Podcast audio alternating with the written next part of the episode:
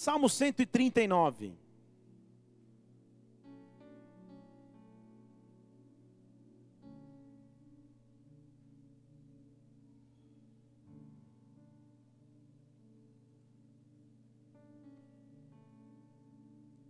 Salmo 139, eu vou ler a partir do versículo 14.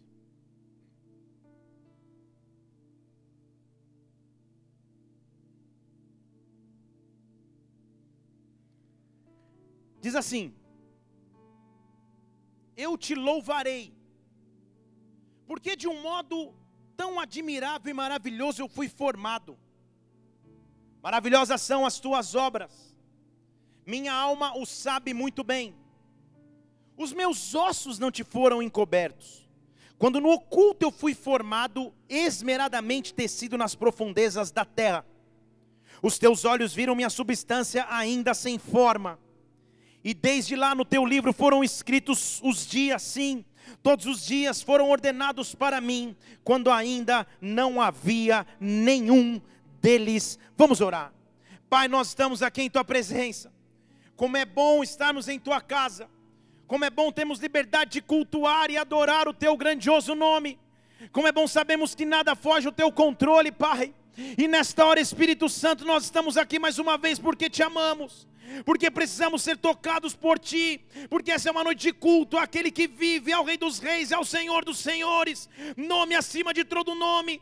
E agora, Santo Espírito de Deus, eu peço, se manifesta aqui neste lugar, se manifesta aqui nesta igreja, Pai, dá ordem aos Teus anjos ministradores e venha sobre este local, Santo Espírito, neutraliza, repreende tudo aquilo que seria contrário à Tua glória e que a chama esteja acesa aqui, meu meu Deus, que vidas sejam tocadas, transformadas, renovadas, libertas, impactadas pelo poder do Teu Santo Espírito.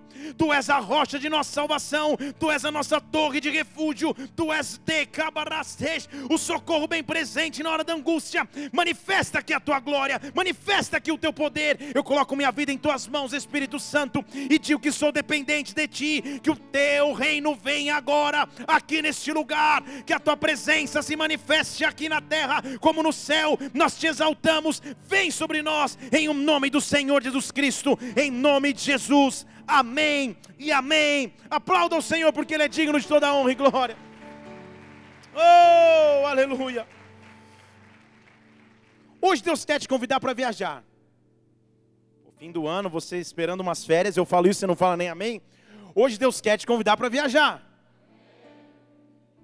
A minha pergunta a você é: como conseguir continuar quando o futuro parece um pouco incerto? Como dar os próximos passos ou como receber direção para próximos passos quando você não tem todas as respostas? Quando aparentemente não é você, ou além de aparentemente, quando exatamente não é você que controla todas as coisas. Como esperar o amanhã ou o que esperar do amanhã, quando todas as respostas não estão diante de ti ou na sua mesa para análise? Como caminhar no escuro? Como caminhar se a expectativa que você espera, Senhor, o controle já deixou de ser meu? No meu ministério pessoal, por algum, por algum motivo que talvez eu só vá entender na eternidade, Deus tem me usado ao longo de anos no ministério para orar por mulheres que não conseguiam engravidar. E são inúmeros os relatos de mulheres que eu orei e de alguma maneira Deus fez. Só que é interessante saber que, apesar de Deus nos mover com milagres, Deus espera que vivamos milagres. Deixa eu falar de novo. Deus espera que vivamos milagres. Ah, muito bem. Depois do, do nascimento de, da minha primeira filha, no ano de 2007, a Isabela, passamos um tempo com muito trabalho, muita coisa, muito ministério, até que chegou um momento em que decidimos planejar outro filho. Começamos a empreitada e rapidamente minha esposa engravidou. Foi aquela festa, aquela alegria, igual a gravidez da, do, do primeiro bebê, Trouxe flores, levei para jantar, para almoçar, contei para a família, para a avó, para a mãe, para o tio. Ótimo. Passaram-se 15 dias dessa notícia, ela começou com alguns sangramentos e perdeu o bebê. Foi motivo de, de choro, de um pouco de, de tristeza, porque uma vida já havia começado, e tudo bem. Fomos à médica, a médica falou: não, isso é normal, pode acontecer. Passou mais uns quatro meses, talvez estou errando no tempo, e agora ela está aqui me fiscalizando, então com certeza estou errando no tempo. Mas uns quatro, cinco meses passaram, não é isso? Mais ou menos? Não, ela sabia, mas tudo bem. Depois pergunto para ela as datas certas, e ela engravidou novamente. Poxa, glória a Deus, mas agora vamos ser mais cautelosos, não vamos contar para ninguém. Até por orientação médica, espere um pouco, tudo mais, tal, tal. Depois de quanto tempo, Mila? Três semanas? Hã? 11 a 12 semanas. Isso dá o que em meses? Quase entrando no terceiro mês, ela começa a ter sangramentos e perde o bebê novamente. Dessa vez tem que ser internada no hospital. E naquele corredor de hospital, como é difícil continuar no incerto. Estão comigo aqui ou não? É fácil viver milagres, orar, profetizar na vida dos outros. Deus vai fazer. Poxa, pastor, glória a Deus. O Senhor não podia engravidar, algum milagre aconteceu, o Senhor orou, sei lá, Deus fez. Como é maravilhoso viver isso e como é difícil viver o corredor hospitalar. Estão comigo? Quando você está inserido no processo de milagre, ele estava lá dentro do, do quarto chorando e eu falei: Senhor Jesus, demos glória a Deus em todas as coisas e perdeu o bebê de novo e saímos dali com um assunto meio proibido entre nós, mas meio que acordados de tá bom, tá tudo certo.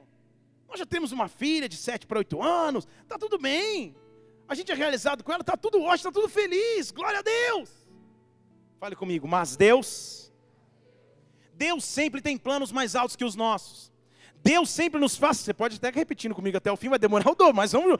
Deus, não era para repetir, mas continua, vamos nessa. Deus sempre nos surpreende com seu poder de milagres. Eu estava orando a Deus, falando: Senhor, eu sei que o Senhor pode fazer, mas fomos uma consulta médica.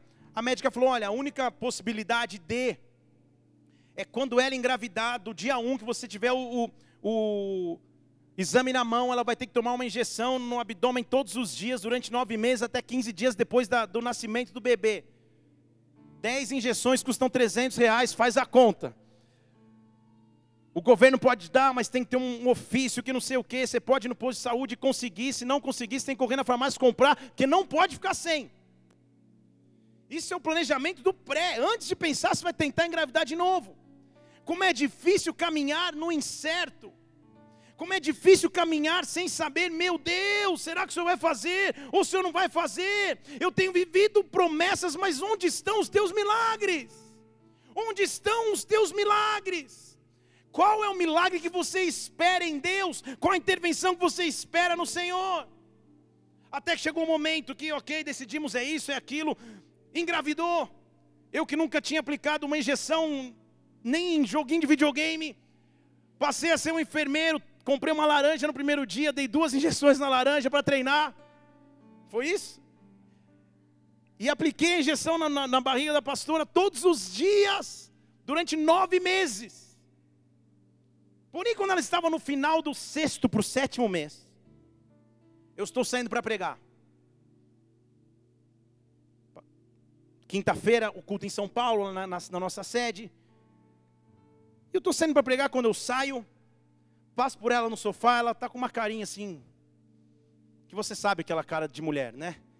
Que você pergunta, alguma coisa, fala, não, não, não se preocupe, se você não se preocupar, aí o negócio fica chato. Então, não, não se preocupe, eu falei, o que, que foi? Pode falar. Não, não, nada, nada demais. Eu estou saindo para pregar. O que, que aconteceu? Ah, barriga, ah, que foi? Felipe, não sei dizer, eu não queria te preocupar. Eu, aí eu já estou quase desmaiando.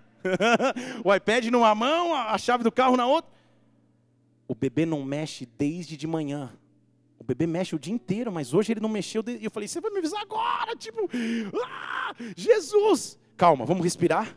Liga para os amigos liga para as pessoas próximas, eu preciso ir para a igreja pregar, e eu vou pregar. Saí com um carro para ir para a igreja, outro irmão veio, pegou outro carro e levou para o hospital.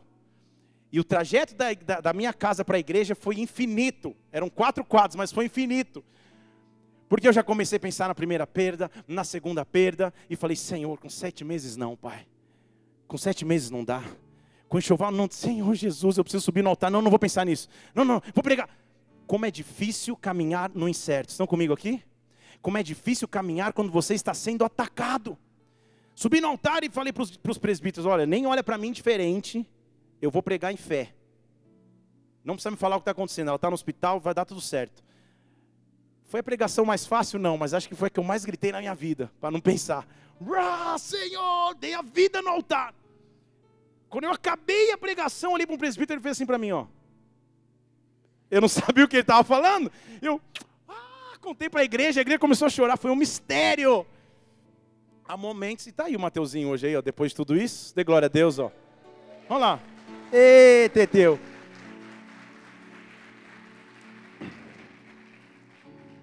Há momentos em nossas vidas em que parecemos caminhar no incerto, em que você não tem a resposta de todas as coisas e muito menos o controle de tudo, mas é necessário continuar. E nesses momentos, é necessário descobrir o maior benefício do nosso relacionamento com Deus. A palavra que define o nosso relacionamento com Deus é confiança.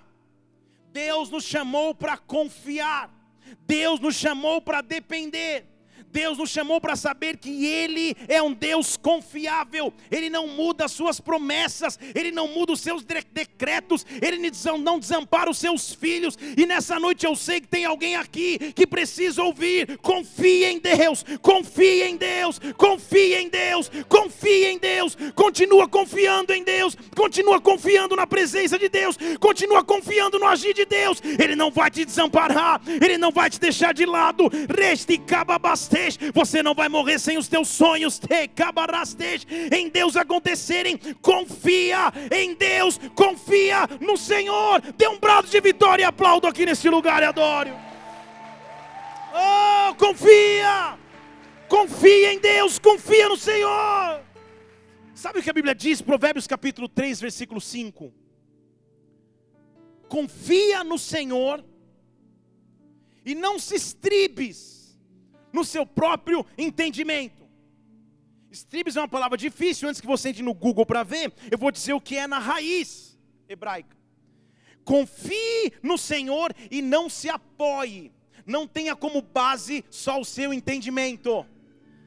Deixa eu falar de novo. Há momentos em nossas vidas que não faz sentido aqui Há momentos em nossas vidas que não faz sentido naquilo que eu penso, não faz sentido com aquilo que eu vejo, não faz sentido com as perspectivas que eu tenho, mas mesmo assim a Bíblia está dizendo: não se apoie no seu entendimento, não se apoie no seu entendimento, confia no Senhor de todo o teu coração, não é no 80% do teu coração, não é 90% do teu coração, Ele está dizendo: confie 100% no Senhor, não se confunda no teu entendimento Confia no Senhor, confia no Senhor, confia no Senhor. Levante suas mãos e confie nele agora. Confie nele agora. Confie nele agora. Oh! Confiando em nosso Deus. Oh! E em seu eterno amor. Oh!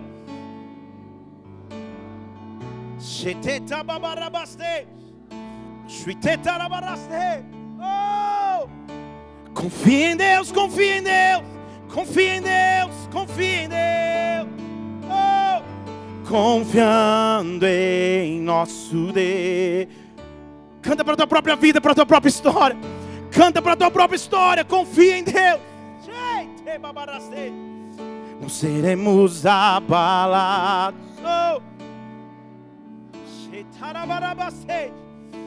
Oh! Há momentos em que confiança e entendimento ficam em extremos opostos. A confiança está de um lado e o meu entendimento, minha razão, meus sentimentos estão outro. Há momentos em que o meu desafio maior é continuar confiando apesar das circunstâncias, é continuar confiando apesar das setas, é continuar confiando apesar dos ataques. Mas nessa noite, não sei se você sente na atmosfera deste lugar, há uma glória de Deus derramada sobre este lugar, há um fogo de Deus saindo desse altar, porque Deus vai manifestar o seu poder, Deus vai manifestar a sua glória. Ele diz: confia em mim, confia no meu agir, confia no teu Deus. Aplauda o Senhor aqui mais uma vez e adore. Oh!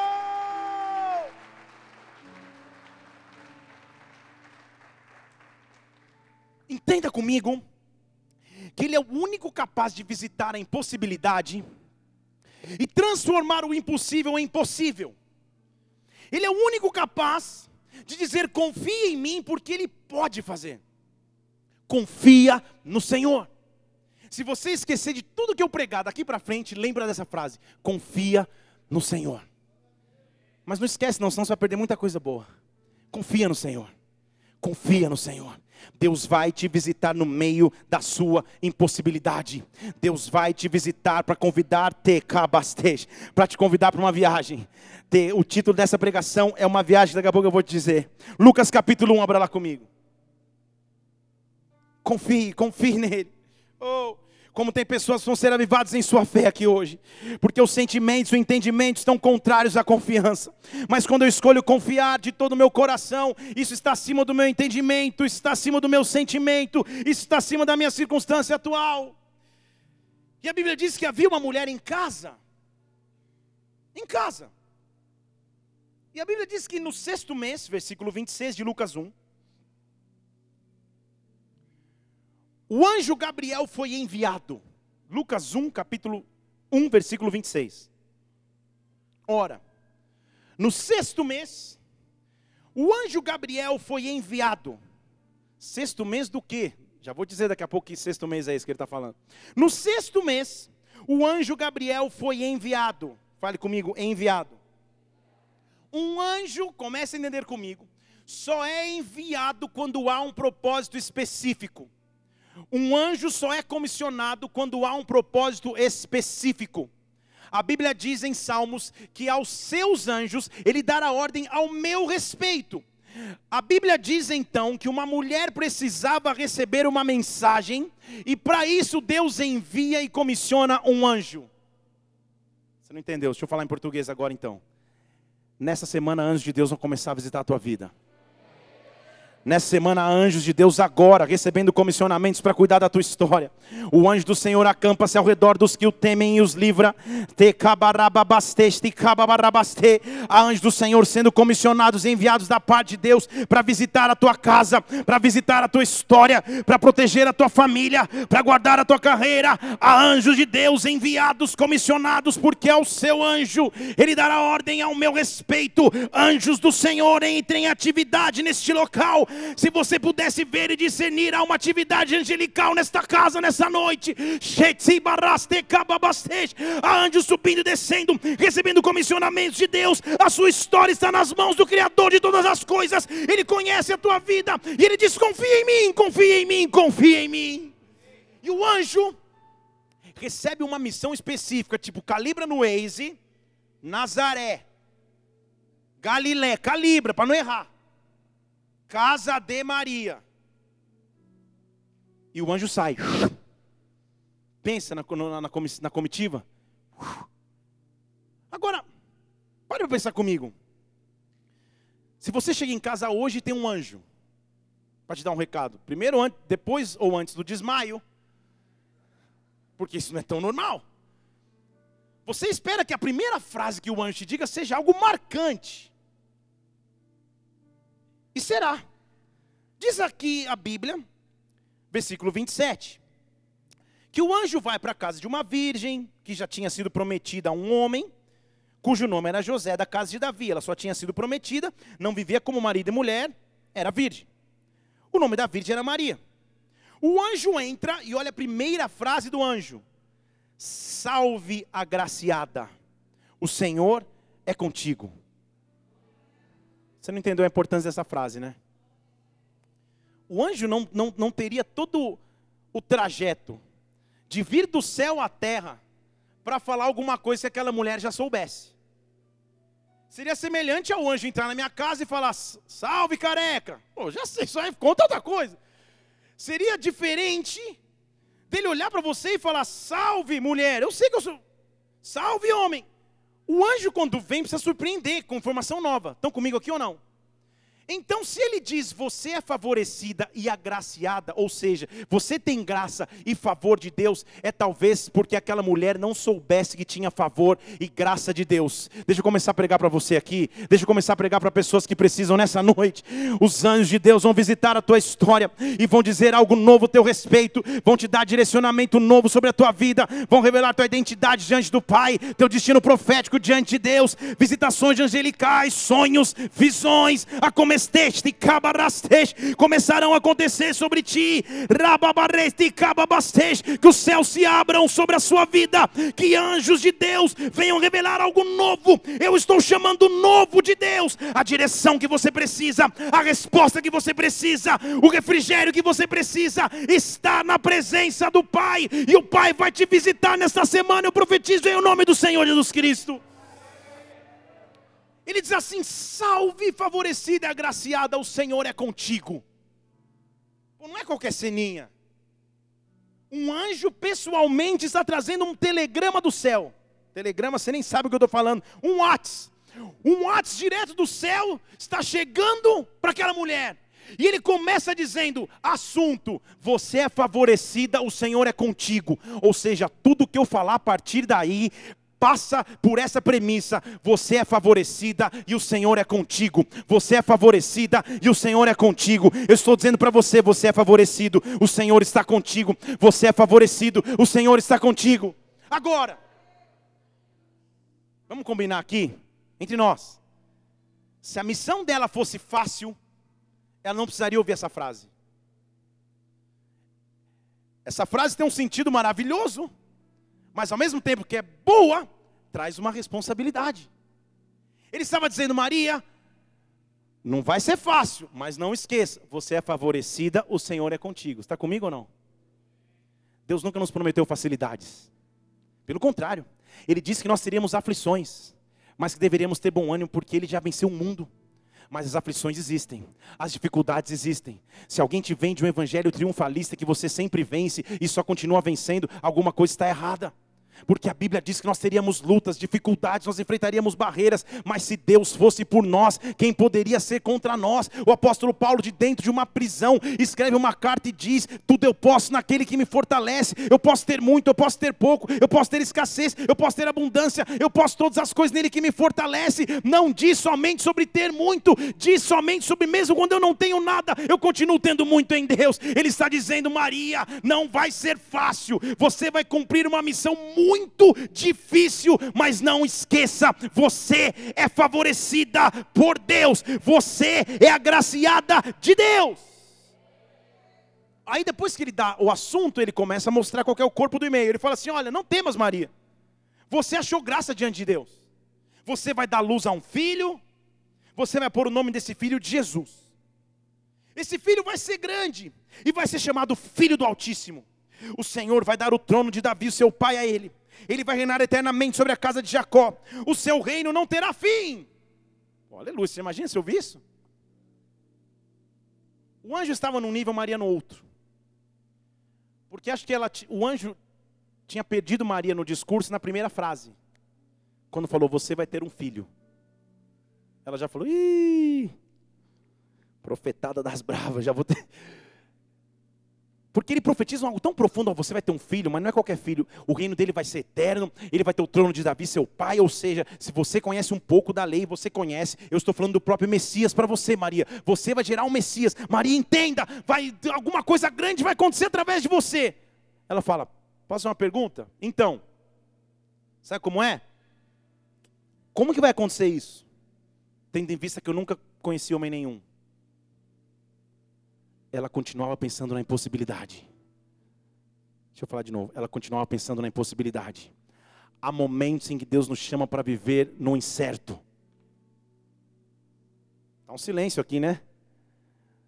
Há momentos, existem momentos que Deus nos chama para viver no incerto. Só que antes de entrar no incerto, ele fala: Você é favorecido, eu sou contigo, mas vai, é incerto. Você não tem todas as respostas, você nem sabe direito como vai acontecer, mas Maria, algo grande vai acontecer através da sua vida. Algo grande vai acontecer através da sua vida. Algo grande vai acontecer através da sua vida. Ah, mas como? Se eu nunca fiquei com homem nenhum. Maria, pare de perguntas pequenas diante da grandeza do teu Deus. Pare de perguntas pequenas diante da grandeza do teu Deus. Diante das promessas que Deus tem sobre a sua vida e sobre a tua história. Não pense nas condições que você tem agora. Não pense naquilo que você tem, ou muito mais naquilo que você não tem. Mas continue crendo que um anjo de Deus já te disse: você é favorecido. Eu sou contigo. Você é favorecido. Eu sou contigo, meu reste catabarabacês. Eu sou capaz de fazer algo grande, eu sou capaz de fazer algo grande nascer, algo que não existia. Eu sou capaz de trazer de volta alegria, eu sou capaz de trazer de volta paz, eu sou capaz de trazer de trazer de volta o posicionamento no corpo. Eu sou capaz de restaurar o que o homem havia perdido. Eu sou Deus, eu sou Deus de coisas grandes. Ele está dizendo, Maria, Aí ela faz a pergunta: Mas como vai acontecer? Pô, anjo, tá, tá muito, esse discurso está muito profundo. Essa resposta é sua. Imprime, cola no para-brisa do carro, na porta da geladeira, na testa, em algum lugar que você não vai esquecer esse versículo. Maria, você não entendeu, né? Então deixa eu te explicar. Deixa eu desenhar para você. Versículo 35. Descerá sobre ti o Espírito Santo. Descerá sobre ti o Espírito Santo e o poder do Altíssimo te cobrirá com a sua sombra, e aquilo que nascer de você não vai ter cababastej, não vai ter mão humana, mas vai ser chamado Santo, o Filho de Deus. O anjo estava dizendo, Maria, não acho que eu gastei a viagem inteira do céu até aqui, sozinho, de onde eu vim tem muito mais, eu vim só para anunciar que depois de mim, quem vem é o Espírito Santo, depois de mim, quem vem é o Espírito Santo, e diante da tua impossibilidade, o Espírito Santo virá sobre ti e te cobrirá com a tua sombra, e te cobrirá com a tua sombra, e algo grande vai nascer em você, e o nome dele será Santo, Filho de Deus. Levante uma de suas mãos aqui, descerá sobre ti o poder do Espírito Santo, descerá sobre ti o poder do Espírito Santo. Descerá sobre ti o poder do Espírito, e o Altíssimo te cobrirá com a sua sombra. Dê um brado de vitória ao Senhor e adore-o nesse lugar e adore-o. Oh! Eu confio em ti, eu confio em ti. E depois que Deus manda a mensagem, Ele fala: agora se prepara, o poder do Espírito vai vir sobre ti. O anjo estava dizendo: eu só preciso ter um aceite, aceita. Você é favorecida. Só dá o aceite. Se você aceitar, se prepara. O Espírito Santo vai vir sobre ti. E o poder do Altíssimo vai te cobrir com a sua sombra. E algo vai nascer em você. E o nome do que vai nascer é Santo Filho de Deus. Não é na tua força, mas Maria, algo grande vai acontecer. Ele fala: Sabe por quê? Porque lembra de Isabel, tua parenta? Ela já é velha e concebeu um filho. E ela conhecia a história de Isabel, que eu já vou te contar daqui a pouco. E esse é o sexto mês. Então, quando a Bíblia fala de sexto mês, era o sexto mês da gravidez de Isabel. Esse é o sexto mês para aquela que antes era estéril. Você lembra? Porque para Deus nada será impossível. Deixa eu falar de novo. Porque para Deus nada será impossível. Deixa eu dizer para a tua história: para Deus nada será impossível. Para Deus nada será impossível. Para Deus nada será impossível. O poder do Espírito Santo está vindo sobre este lugar. O poder do Espírito Santo está vindo sobre este lugar. Feche seus olhos e comece a falar com o Senhor. Qual é a tua impossibilidade? Qual é a tua impossibilidade? Qual é a tua esterilidade? Descerá sobre ti o poder do Espírito Santo. Descerá sobre ti o poder do Espírito. Rasteste, carabarabaste, e te cobrirá com a tua sombra, e te cobrirá com a tua sombra. Para Deus não há impossível. Dê um brado ao Senhor e adore-o aqui neste lugar e adore-o. Oh! Oh! Aleluia! Aleluia! Agora, Será que seria fácil? Numa sociedade infinitamente machista, que nas contagens nem contavam as mulheres, numa sociedade que, pela lei, uma mulher que fizesse sexo fora do casamento poderia ser apedrejada publicamente. Seria fácil para essa mulher, que nunca havia tido contato com homem nenhum, esperar o seu esposo chegar em casa e falar: Sabe o que é? O Espírito me visitou. Para pensar comigo. Seria fácil ver a sua barriga crescendo e o pessoal fazendo conta. Ah, calma aí, meu casamento foi. Você já fez isso? Quem não fez, atira a primeira pedra. Não, é calma aí, já engravido. Será que ia ser fácil ser julgada aos olhos de tudo e de todos? Era a primeira vez esposa, primeira vez grávida, primeira vez mãe. Eram muitas coisas pela primeira vez. Estão comigo aqui ou não? Quando Deus faz coisas novas sobre nós, nós temos que nos acostumar pela primeira vez. É a primeira vez que eu consegui essa promoção. É a primeira vez que eu vou pregar a palavra. É a primeira vez que eu estou exercendo minhas funções públicas. É a primeira vez, espero que é a primeira vez que eu vou me casar. Ou é a primeira vez que eu vou me casar em Deus. Ou é, é a primeira vez de coisas novas. Se Deus faz coisas novas, Ele também vai nos dar a chance de viver a primeira vez. Maria estava com um filho na barriga que ela não sabia explicar como, mas estava. Ela tinha que convencer a todos que foi o Espírito Santo que fez. Era a primeira vez de muitas coisas, muitas coisas eram incertas. Ela não sabia o que fazer. Mas agora eu vou começar a pregar, porque agora Deus vai começar a dar lição a Maria. Então comigo aqui, diga amém. A primeira coisa que Deus faz no momento de incerteza é me dar referenciais que vivem a mesma história que eu. Deixa eu falar de novo. A primeira coisa que ele faz é me dar referenciais que vivem a mesma história do que eu. Porque no meio da história, de repente, o anjo fala: Olha, na verdade, já que eu estou falando para você aqui, Isabel também está grávida, viu? Lembra de Isabel? Ela está grávida também. Ou seja, está passando a mesma situação que você. Só vocês só estão extremos. Ela já está na velhice, você está na juventude, mas as duas estão vivendo um milagre. Você não entendeu, né? No meio da tua batalha, Deus nunca vai te deixar sozinho. Deus vai começar a colocar pessoas ao teu lado que vivem a mesma fé que você.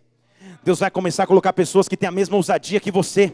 Deus vai colocar irmãos e irmãs na fé, que vão guerrear juntamente contigo em oração, que vão batalhar juntamente contigo, que vão olhar para você e apesar da tua família dizer que você enlouqueceu, apesar dos seus antigos amigos dizer que você ficou fanático, essas novas pessoas vão olhar e dizer: Eu sei o Deus que você serve, eu sei a realidade que você vive, eu sei o que você está vivendo, porque se você está gerando algo, eu também estou. Se você está gerando o impossível, eu também estou gerando o impossível. Oh! Então, como Isabel era uma mãe mais velha, uma mulher mais velha, experimentada, Maria, talvez a única possibilidade que ela tinha era visitar Isabel. Ela não podia sair em público, ela não podia desonrar a fama do seu nem esposo ainda. Então ela tinha que sair, talvez a única visita que ela podia fazer era na casa da que vivia a mesma história do que ela. Momentos de incerteza são momentos em que Deus seleciona as nossas amizades. Você não entendeu? Deixa eu falar de novo aqui. Momentos de incerteza, quando Deus está me chamando de uma viagem para outra, Ele seleciona as minhas amizades. Ele diz: talvez não é um momento de muita coisa pública aqui, de muito agito ali. Eu vou selecionar pessoas para caminhar do teu lado, deixa que eu seleciono. Porque ela obedeceu, ela ouviu, não entendeu, era incerto, mas ela diz no versículo 38, faz o seguinte, então, Senhor, estou aqui. É o que Deus precisa ouvir de mim de você. Estou aqui, Pai. Aqui estou, Senhor. Cumpra-se em mim de acordo com a tua palavra. Levante uma de suas mãos, diga: Aqui estou, Senhor. Aqui estou, Senhor. Cumpra-se em mim segundo a tua palavra. Ela simplesmente obedece. Ela não entendeu nada direito, mas ela obedece. Senhor, aqui eu estou, cumpra a tua palavra em mim. Paralelo a essa história, você já leu a história de Isabel. Isabel vivia uma pressão igual ou talvez pior a de Maria, porque Maria não vivia pressão antes de engravidar. Mas Isabel era esposa de Zacarias. E Zacarias era o sacerdote. E a tradição é que todo sacerdote teria que gerar um filho homem para passar o seu sacerdócio. Agora pense em Isabel envelhecendo, o seu ventre fechado, e ela não conseguia cumprir o simples desejo do seu esposo de dar a ela continuidade do seu sacerdócio. Estão comigo aqui? Ela vivia uma pressão constante, até que o pai é visitado, a mãe é visitado, e agora ela está gerando algo no seu ventre. Maria então sai apressadamente, versículo 39. Pensa na história, Maria sai apressadamente. Pôs um gorrinho, saiu meio escondida, e foi para a região montanhosa de uma cidade chamada Judá.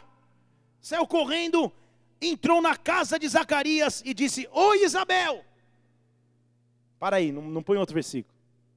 Maria estava indo lá pegar conselho com a mais velha. Mas só porque ela se levantou, mesmo na incerteza, Deus começou a usar Maria. Você não entendeu? Deixa eu falar de novo.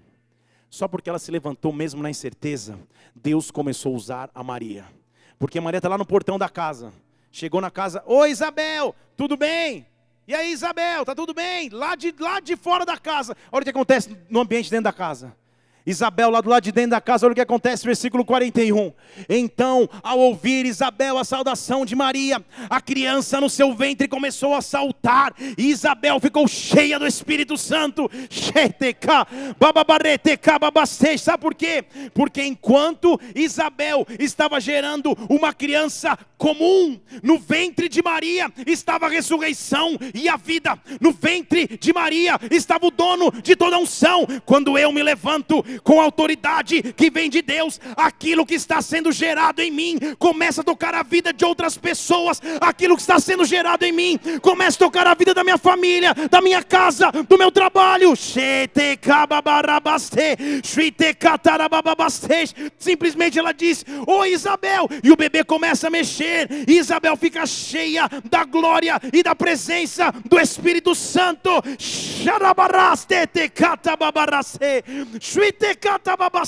Só o teu posicionamento traz a glória de Deus sobre a circunstância que você vive. Agora entenda. Sabe quando você planeja pedir um conselho e de repente Deus já te surpreende antes de ter o conselho? É o dia que você quer, quer pedir uma oração aqui no fim, daqui a pouco na palavra você fala, Deus já me respondeu, mas vem, vem também de novo, dá um abraço, orar, não tem problema. Mas sabe quando Deus te surpreende antes? Com Maria foi assim. Maria chegou para falar, Isabel, não estou entendendo o que está acontecendo.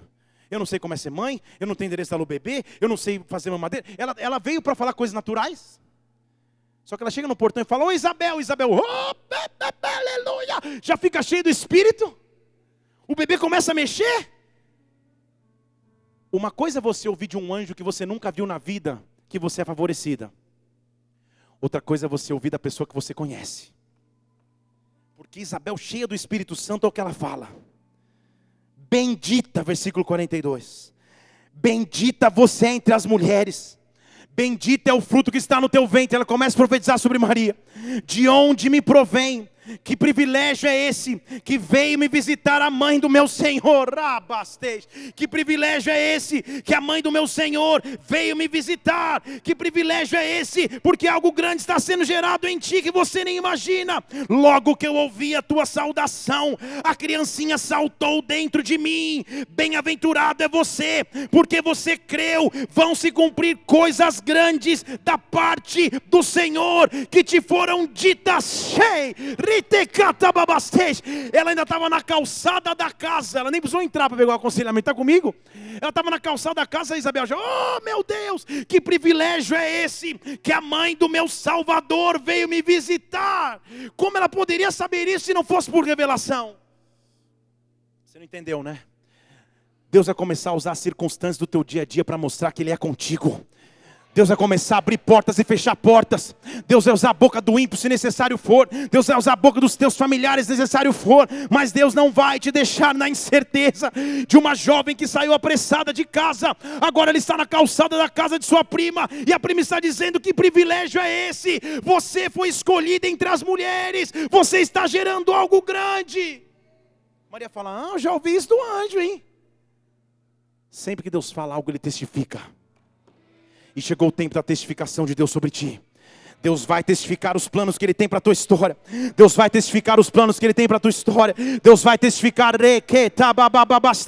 Eu quero orar sobre ti. É difícil demais o período da incerteza, mas a tua incerteza nessa noite está sendo invadida pelo poder de respostas de Deus. Deus vai te responder de forma sobrenatural. O Espírito Santo vai agir de forma sobrenatural. Sabe por quê? Quando, quando, quando Maria escuta aquilo lá, de uma jovem que corria depressa, ela para na, na, na rua, na casa, e ela começa a cantar.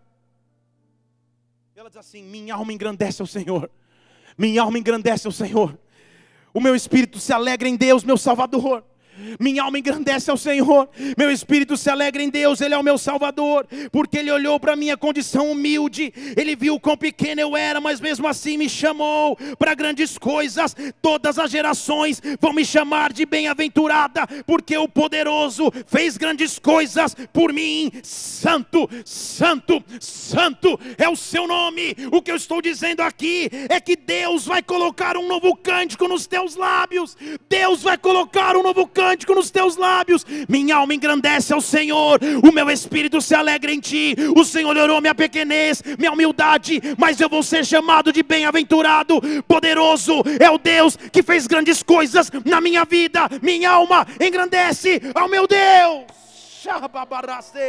Oh, ela começa a adorar a Deus, ela começa a exaltar o Senhor. Não há mais dúvida, não há mais medo, não há mais incerteza, porque Deus testificou do seu poder, Deus testificou de sua palavra.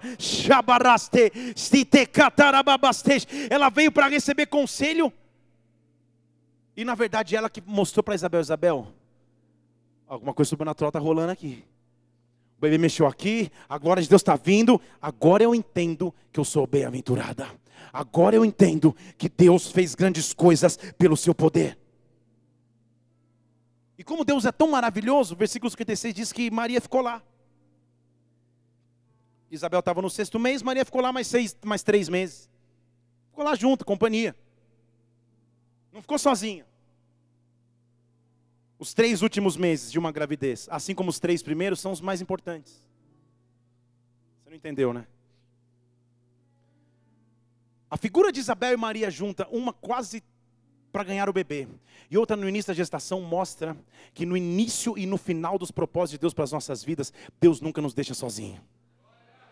Isabel não ficou sozinha em casa, Maria também não, as duas ficavam juntas lá, assistiam o Melhor da Tarde, Netflix, ficavam juntos, batiam papo, conversavam um orava pela outra, o Espírito Santo se manifestava, Deus vai ter cabarastej. Deus não vai desamparar os teus começos.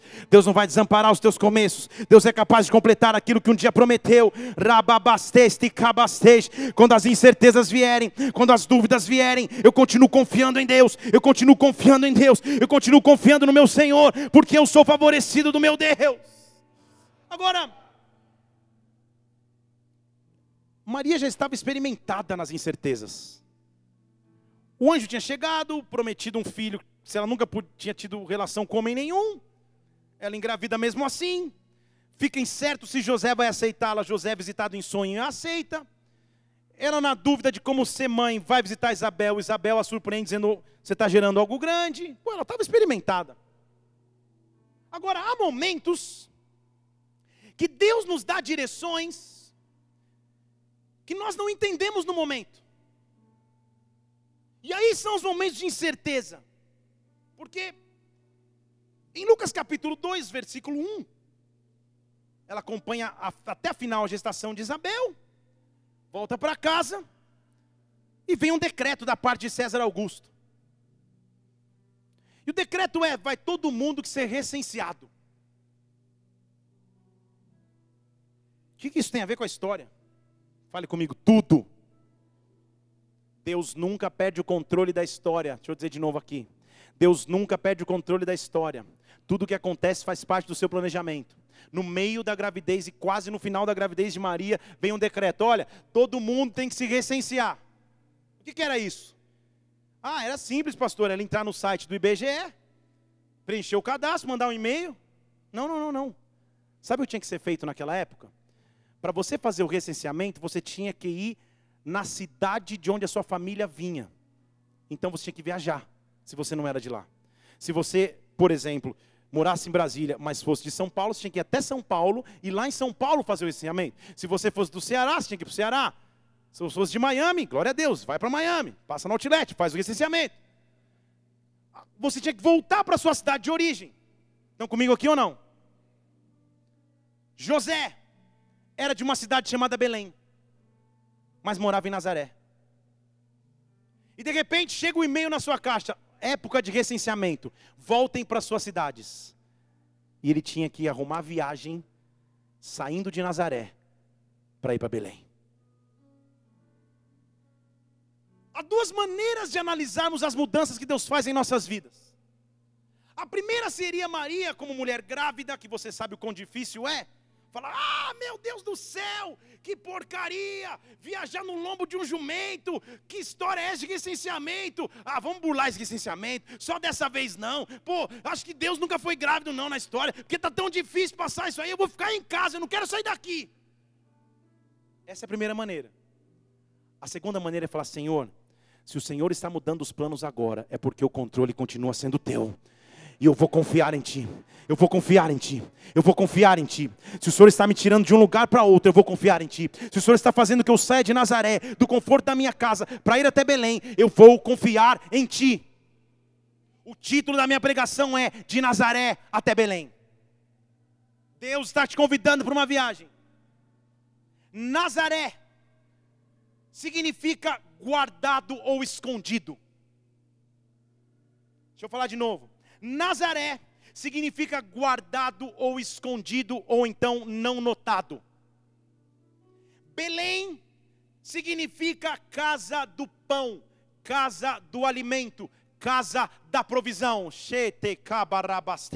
Quando Deus quer fazer algo sobrenatural sobre a minha história, Ele me tira de Nazaré, Ele me tira do esconderijo, Ele me tira da onde eu estava guardado, Ele me tira da onde ninguém notava, para me levar para a casa do alimento, para me levar para a casa do pão. Não, José, você não vai entender o porquê de viajar agora. Não, Maria, você não vai entender o porquê da viagem agora, mas confie em mim, eu estou tirando a sua vida de Nazaré para Belém, não está mais guardado, não está mais escondido, os teus sonhos não vão ficar aprisionados, as minhas promessas não vão ficar trancafiadas, eu estou te levando para a casa do alimento, para a casa do pão, saia de Nazaré, viaje até Belém, eu estou usando uma desculpa exterior para fazer um milagre sobrenatural, eu estou usando o recenseamento natural para fazer algo sobrenatural como você nunca imaginou. Saia de Nazaré. Qual área da sua vida Deus seca? Eu vejo Deus aqui tirando pessoas de Nazaré hoje. Áreas que estavam fechadas, quartos que estavam trancados, sonhos que estavam estocados. O Deus que diz que tudo é possível, que tudo é possível, diz nesta noite eu estou abrindo o quarto de Nazaré. E eu estou te chamando para viajar até Belém. Eu estou dando o alimento que você precisa. Em Nazaré, Deus não poderia fazer algo sobrenatural, mas em Belém Ele pode fazer algo grande. Deus estava cumprindo um propósito de séculos. Deixa eu falar de novo. Deus estava cumprindo um propósito de séculos. Eu vou te provar isso. Abra a palavra de Deus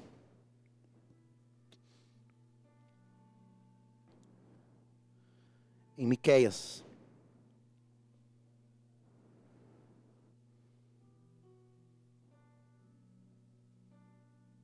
Capítulo 5. Versículo 2. Se você não achar Miqueias, fique à vontade. Abra em qualquer texto. Leia no telão, ninguém percebe essa hora.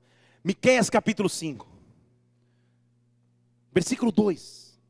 Anos antes, séculos antes de Jesus Cristo descer à terra, o profeta libera uma palavra que diz: De você, Miqueias 5, versículo 2. De você, Belém Efrata, você que é uma cidade pequena entre as milhares de Judá, é de você que vai sair aquele que vai reinar Israel. De você vai sair aquele que vai reinar em Israel cujas saídas são desde os tempos antigos, desde os dias da eternidade. O profeta está falando para uma cidade, está dizendo: Belém, você é pequena demais entre milhares, mas é de você que vai sair o Salvador de Israel. Maria, você é pequena demais entre as mulheres, mas é você que vai trazer algo grande. Felipe, você é pequeno demais. Renato, você é pequeno demais. Andréia, você é pequena demais. Jaqueline, você é é pequena demais. Sérgio, você é pequeno demais. Qual é o seu nome? Eu sou pequeno demais, mas é através da minha vida que Deus pode fazer coisas sobrenaturais e grandes. Eu estou em Belém, na casa do alimento, na casa do pão. É aqui que eu permaneço agora. E a Bíblia diz que eles começaram a viajar. Subiram no lombo do jumento e foram viajar. José, versículo 4. Subiu da Galiléia, da sua cidade de Nazaré, até a cidade de Davi, chamada Belém, porque ele era da casa da família de Davi. E ele foi se alistar com Maria, sua esposa, que estava grávida. Tudo bem até aí? A promessa dizia que era de Belém, então está tudo certo, tá dentro do plano de Deus. Daqui a pouco, versículo 6. Enquanto eles estavam ali, chegou o tempo em que ela veio de dar a luz. Em outras palavras, ela virou para José e falou: estourou. Estourou o que? A bolsa. A bolsa de Nova York? Não, a bolsa. Estourou a bolsa. Vai nascer. calma aí. Poxa, que nosso convênio não cobre aqui o, o, o Belém Hospital. Acho que eu não, eu não reservei hotel. Era só ir, recensear e voltar. Você ia nascer no conforto de casa. Como assim? E agora? Deus estava cumprindo os seus propósitos. Estão comigo aqui? Deus estava cumprindo os seus propósitos. Deus estava mostrando qual é o seu padrão de criação. E na verdade é isso que eu quero que você entenda hoje. E lá foi ele, bateu no, no, no Promatre, no Hospital Brasília, em todos os lugares, não havia vaga. Todos os recenseadores, por causa do recenseamento, a cidade estava lotada, não tinha lugar em hospedaria, não tinha lugar em Tecababastej, em nenhum conforto. E Deus diz: mesmo que a circunstância seja diversa, eu sou o Deus dos pequenos começos, eu sou o Deus que torna algo humilde grande, eu sou o Deus que faz coisas sobrenaturais. Quando ela já estava com contrações, já não aguentando mais, a última opção é uma estrebaria, em outras palavras, um local onde os animais ficavam. No meio de cocô de vaca, de cavalo, de jumento, de tartaruga, animal. Tartaruga inventei, mas no meio de animais. E ela chega quase se contorcendo em dores para ganhar o bebê lá dentro. No recipiente onde os animais se alimentavam, vai nascer o Salvador da humanidade. Ela tinha duas opções, como sempre, a incerteza nos traz duas opções. Ela podia olhar e falar: que porcaria de promessa foi essa que eu recebi? Os fogos não estão tocando. Que porcaria foi essa? Que Deus lhe prometeu um Salvador. Que acabou nascendo no meio de cocô de vaca. Num desconforto total, ela poderia reclamar, mas ela aprendeu a viver com Deus, das incertezas, com Deus que me faz viver pela fé. Ela aprendeu a viver com Deus que é capaz de fazer o impossível. E ela olha para aquele local e ela esquece das circunstâncias. Ela só olha para a alegria de que algo novo havia acontecido. Ela olha para algo novo e ali, no mesmo local que os animais se alimentavam, agora há um Salvador. Você não entendeu por que, que ele fez isso, né? Antes, a natureza animal do mundo, se alimentava das coisas do mundo, mas agora, mesmo com a sua natureza animal, você pode, na casa do pão, em Belém, se alimentar do pão da vida. Eu vim, eu vim de forma humilde, eu vim de forma pequena, mas se você acreditar que da manjedoura eu posso sentar no trono, que da manjedoura eu posso fazer milagres, não se preocupe com o que você tem agora, com os sinais sinais que você tem agora, com os recursos que você tem agora. Eu sou Deus capaz de fazer coisas grandes. Dê um brado de vitória e aplauda o Senhor aqui nesse lugar e adore. Oh! Confie em Deus. Confie em Deus. Confie em Deus. Oh, Aí ele diz assim: lembra que eu tinha mandado Abraão contar as estrelas dos céus para ver o número de estrelas é o que ia abençoar Abraão? Lembra? Pô, mas já que vai ficar difícil, eu vou facilitar a conta então. Ao invés de contar todas as estrelas, olha para uma. Porque agora todas as bênçãos estão em uma. Você não entendeu? Agora tudo que você podia querer está em uma estrela no céu está em uma estrela no céu, e esta estrela vai passar a guiar todos aqueles que crerem nele não vão mais perecer, mas vão ter a vida eterna. Maria, mesmo na incerteza, mesmo ainda nas pós-dores do parto, deitada em meio a animais, sabia que algo grande havia acontecido sobre a sua vida. Era como se ela estivesse sabendo, valeu a pena, valeu a pena pena, o sacrifício, a entrega valeu a pena. Obedecer, Deus é capaz de fazer coisas grandes. Ele foi enviado através de mim e por mim. Oh, barastej. Agora, assim como ele me chama de Nazaré para Belém, vou terminar aqui. Ele nos chama de um envio para outro envio. Maria foi impactada porque foi tocada pelo anjo enviado, comissionado. Agora Jesus já está na terra. E ele quer mostrar o que ele é. O que ele é. João capítulo 9, vamos terminar aqui.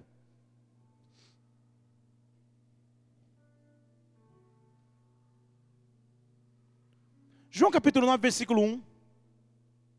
Estava a comitiva de Jesus com seus discípulos passando. Jesus viu um homem cego, de nascença. Ou seja, nunca enxergou nada. Não sabe o que é enxergar. Cego de nascença. Os cegos, os paralíticos, como costume na época, ficavam sentados, sentados às portas das cidades pedindo ou fazendo alguma coisa assim, porque não, não lhes havia outra esperança de vida. E ali estava um cego, a Bíblia não disse se ele está pedindo ou fazendo alguma coisa. Mas talvez ele fosse digno de pena. Porque o cego, sem falar uma palavra, se transforma no centro do assunto. Eles estão passando e o cego está sentado. Daqui a pouco um discípulo curioso fala: Jesus, pô, que mancada, né? Quem que pecou? Qual foi o pecado dele? Ou então, os pais dele pecaram? Por que, que ele? Tá, por que, que ele nasceu cego? Sabe quando você sente que é o centro da conversa, sem nem participar da conversa? Era o cego. Tipo, eu estou quieto na minha, sentado, e daqui a pouco tem um concílio do meu lado falando: olha, quem que pecou em Deus? Jesus, quem que pecou? Foi ele? Será que os pais dele? Por que, que ele está vivendo essa desgraça? Fale comigo, impossibilidade. Jesus responde assim: deixa eu falar uma coisa para vocês. Não foi nem ele que pecou, muito menos os seus pais, mas o que está acontecendo com ele é para que se manifestem as obras de Deus. Deixa eu falar de novo. Não foi nem ele, não foram os pais dele quem pecaram, mas o que ele está vivendo é para que se manifestem as glórias de Deus.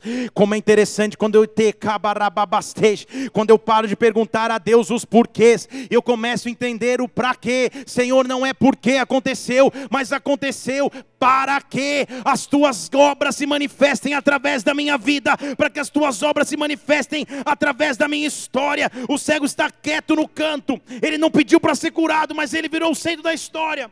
Está todo mundo analisando o caso, falando por que, que ele pecou, ou os pais, não nenhum nem outro, mas vai se manifestar nele a obra de Deus. E Jesus começa a dizer: importa que nós façamos a obra daquele que, me, que nos enviou. Vamos fazer enquanto é dia. Vem à noite, ninguém vai conseguir trabalhar quando estiver em trevas. Eu sou a luz do mundo enquanto eu sou a luz do mundo, enquanto eu estou no mundo. Fazendo isso, ele cuspiu no chão, com a saliva fez um lodo, untou com lodo os olhos do cego. Pensa na máscara, querastase, sei lá o quê. O cego não abriu a boca. Ele não pediu nada. Estão comigo aqui? Ele só está ouvindo um burburinho ao seu lado. Daqui a pouco ele só escuta um. Plá! O cego já não vai terminar bem essa história. Faz uma mistura no barro. E o cego sem abrir a boca, até agora ele não abriu a boca. Só que tem uma mão ali, ó. Passando barro com saliva nos olhos dele. O que Jesus estava fazendo? Posso surpreender aqui? Amém? Jesus estava fazendo aquilo que só Ele pode fazer. Só Ele tem a capacidade de recriar. Você entendeu, né? Porque Ele é criador de todas as coisas, Ele pode recriar todas as coisas. Ele estava dizendo lá no Éden, lembra que o meu pai pegou um pouco de barro e do pó da terra e do barro formou o homem? Deixa eu pegar o barro de novo e começar. Deixa eu pegar o barro de novo e colocar na área imperfeita. Sabe o que Jesus estava mostrando? Comigo nem tudo é perdido. Eu sou capaz de recriar todas as coisas. Eu sou capaz de recomeçar todas as coisas. Eu sou capaz de abrir a porta novamente. Eu sou capaz de pegar o lodo e colocar nos olhos. Os seus olhos estão sendo tocados por Deus aqui. Sua vida está sendo tocada por Deus aqui. Deus está recriando algo sobre ti agora em nome do Senhor Jesus Cristo. Receba. Aí ele, ele, ele pera. Entenda comigo que o cego não abriu a boca. Ele lava o olho do cego lá, com, com, lava não, né? Com, com barro. Fala, cego, faz o seguinte. Vai viver o um incerto. Vai se lavar no tanque de Siloé. O cego falou, eu? Que não tinha pedido nada para ninguém? Virei o motivo das discussões? Uma mão que eu não conhecia, uma voz que eu não conhecia, me encheu de barro na cara. E agora, além disso, me deram uma missão. Eu acho que é pegadinha, é trote. Como que você manda um cego achar um caminho? Está comigo aqui ou não? Como que você fala para o cego, cego, faz o seguinte, vai lá no tanque de Siloé e vai se lavar. O cego fala, legal, boa, ótimo, mas e aí? É nítido então que quando Deus nos dá uma direção, Ele sempre vai trazer ajuda. Vocês estão entendendo? Era impossível para um cego achar sozinho um tanque. Era possível achar sozinho as águas, mas alguém deve ter ajudado, alguém deve ter direcionado. Agora, Siloé em grego significa o enviado. Ele estava dizendo assim: como Gabriel foi enviado a Maria, eu fui enviado a vocês, e todo aquele que estiver com cegueira pode se lavar no meu tanque, porque eu sou Deus capaz de recriar vida, eu sou Deus capaz de recriar esperança, eu sou Deus capaz de recriar alegria, eu sou Deus capaz de recriar recursos. Vai e se lava no meu tanque, vai e se lava nas minhas águas e aquele homem que desde a da sua infância, do seu nascimento, nunca havia enxergado nada, ele entra no tanque enviado por Jesus Cristo e sai do tanque enxergando normalmente, porque Deus vai abrir os teus olhos nessa noite. Dê um brado de vitória e aplaudam aqui nessa igreja.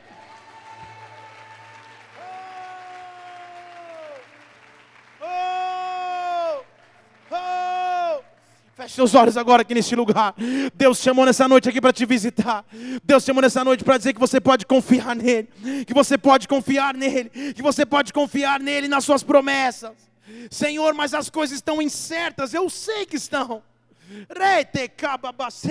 Mas assim como Maria caminha na incerteza, assim como o cego em Siloé caminha na incerteza, porque depois da incerteza vem um grande milagre de Deus. Eu vi os teus ossos ainda no ventre materno, e desde lá desenhei os teus dias, desde lá tomei conta da tua história. E nesta noite, o autor da sua história, o autor e consumador de nossa fé, está aqui neste lugar para dizer: confie, confie. Oh.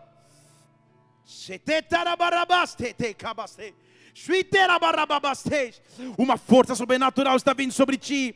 Uma força sobrenatural de Deus está vindo sobre ti. Confie em Deus de Nazaré. Ele te leva a Belém de Nazaré, daquilo que estava guardado, escondido, esquecido. Hoje ele te põe na casa do alimento, no local onde as coisas começam a acontecer.